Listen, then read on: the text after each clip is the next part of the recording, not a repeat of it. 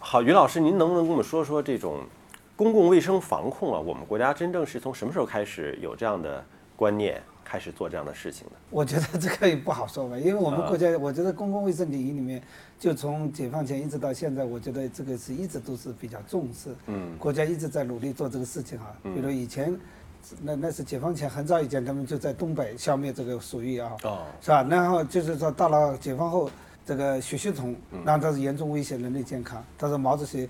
这个还为这个就是消灭血吸虫血吸虫病还写了一首诗《送瘟神》，对，是吧？对。那么到了后面，这个结核病呢，它是一个古老的疾病，就是在解放前的话，也是一个重大的这个公共卫生问题。像我们上海市肺科医院，这是叶家花园，它就是当时这个浙江富商他把这个化验捐出来的话，他主要是。结核病人很多，他看到这些结核病人，他们没有地方去，就是把这个化验捐出来，让他们去疗养。可能我们大家都知道，这个结核病是叫痨病，痨病呢，在以前的话就是是不治之症，就叫咳血的那种病，啊，对对，啊，那就是说这个是跟癌症一样的。嗯。但是我们后面发现，就是有些药，比如说利福平啊这些药啊，伊眼碱这些药还是有效的。所以说，这个结核病呢。呃，不就不再是那么可怕，就是说，你像癌症一样，你会丧失生命。到了后面有了这些药物以后，那么这个生命是得到了挽救，但是呢，就是说这个病还是一直在的，没有得到是彻底的消灭。那么当前我们最大的问题是这些耐药结核病，就是说对利福平、伊元碱这些耐药的，那么这些对我们的人类还是造成了非常大的一些困难的。那你像当年的那些什么天花呀，包括鼠疫也很少见了。血吸虫更是也很少见了。这些疾病都能够不再侵扰我们了。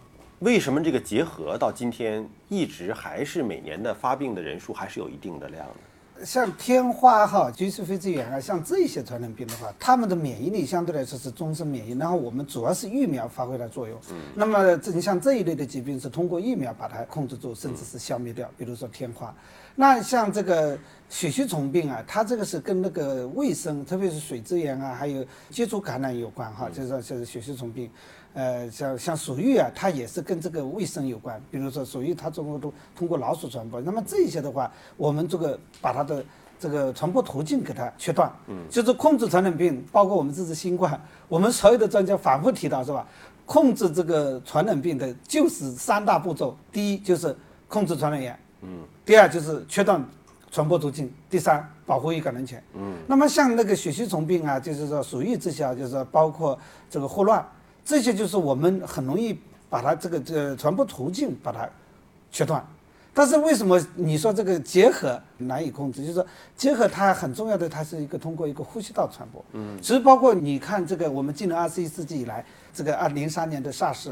中东的莫尔，中东莫尔斯，包括这个 H7N9、H7N1，那么现在这些疾病，包括我们到的现在的这个新冠，其实这些基本上是以呼吸道传播为主。呼吸道传播为主的话，就是说你不容易切断它的传播途径，那就是戴口罩了，对吧？现在就是戴口罩，这也是一个方法。那么还有一个就是说控制传染源，那么结核病呢，它也是一个这样的问题，就是说你控制一些这个潜伏感染的疾病，这些人可能会成为传播源。那又通过呼吸道传播，这样的话就导致我们控制起来会有一些困难。嗯，再说结核病，它是一个呃慢性的传染病啊。慢性传染病。对。怎么叫慢性传染病呢？慢性传染病就是这个就可以带毒生存是吧？不发病。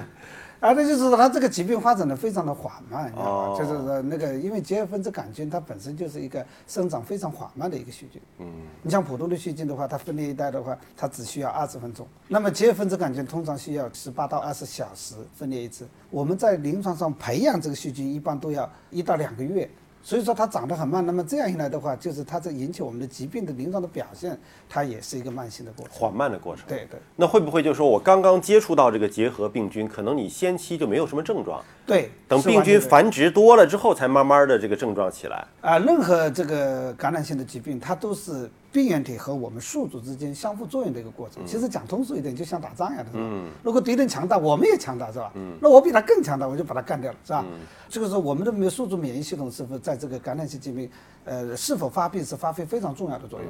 所以我们现在很多的感染性的疾病的话，它是跟宿主的免疫状态有关。如果是说像那些免疫缺陷的病人，比如说像 HIV 的患者，他 HIV 的患者他死亡往往是一些并发症感染引起来的。所以说，这个你在空气当中，呃，吸入了这个结核分子杆菌，比如说通过飞沫，但是就是这个病人发不发病，它是取决于第一是病原体的独立问题，第二是取决于就是宿主的免疫力的状态，它有这些因素有关的。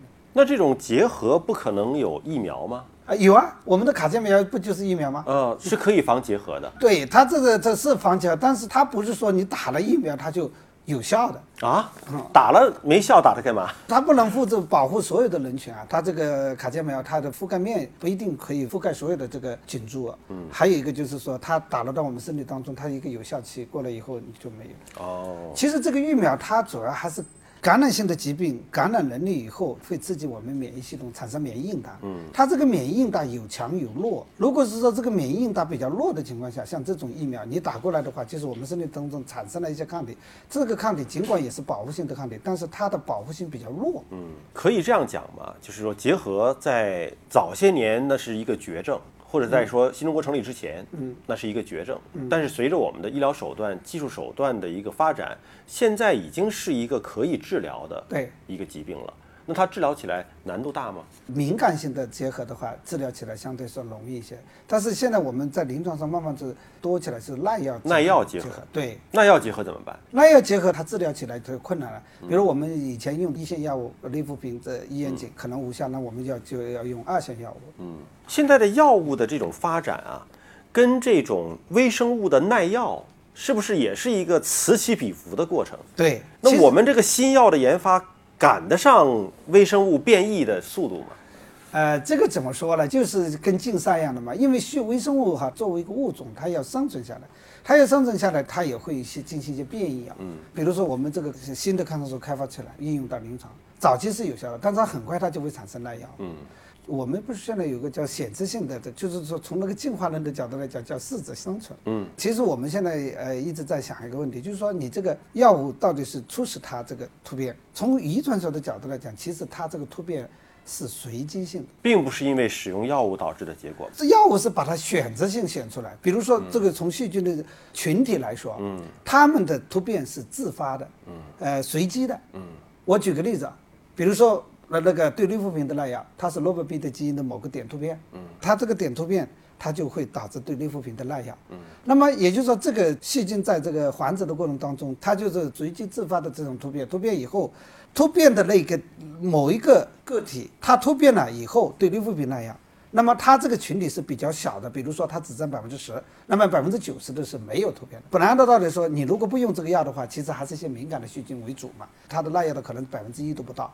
但是如果你把这个利福平用用了以后，就会那些敏感的不就死了吗？嗯，那些耐药的它就活下来，它就活下来，它就不停的繁殖，它变成主力了。啊，它就变成主力了。这个就耐药菌就这。哎，您这个观点可能跟以往大家的有一些的言论道理上好像不太一样。比如说以前大家觉得是因为抗生素的滥用，嗯，导致超级细菌、超级耐药菌的出现。但您的观点是认为说，本来这些微生物就是要变异的，它是自随机自发的。本来就是随机自发的，只不过是你用了这些抗生素之后呢，有选择性的把那些耐药的菌活了下来，那些不耐药的被杀死了而已。对，然后原来的非主力变成了主力。对，也就是说，我不管用不用抗生素，哎不是那些都存在的。不是它从理论上、客观上它都是存在，嗯，但是它存在它的耐药菌的群体的比例非常的低啊。你不滥用抗生素的话，那么那些耐药的细菌它是不会被筛选出来的，嗯嗯，它就是不会成为主流，就是对整个它被其他的菌排斥着，对没成为主流。对对对，没成为主流。哦，就所以依然还是说，绝对不要滥用抗生素。对这个话题是永恒的收听。对对对。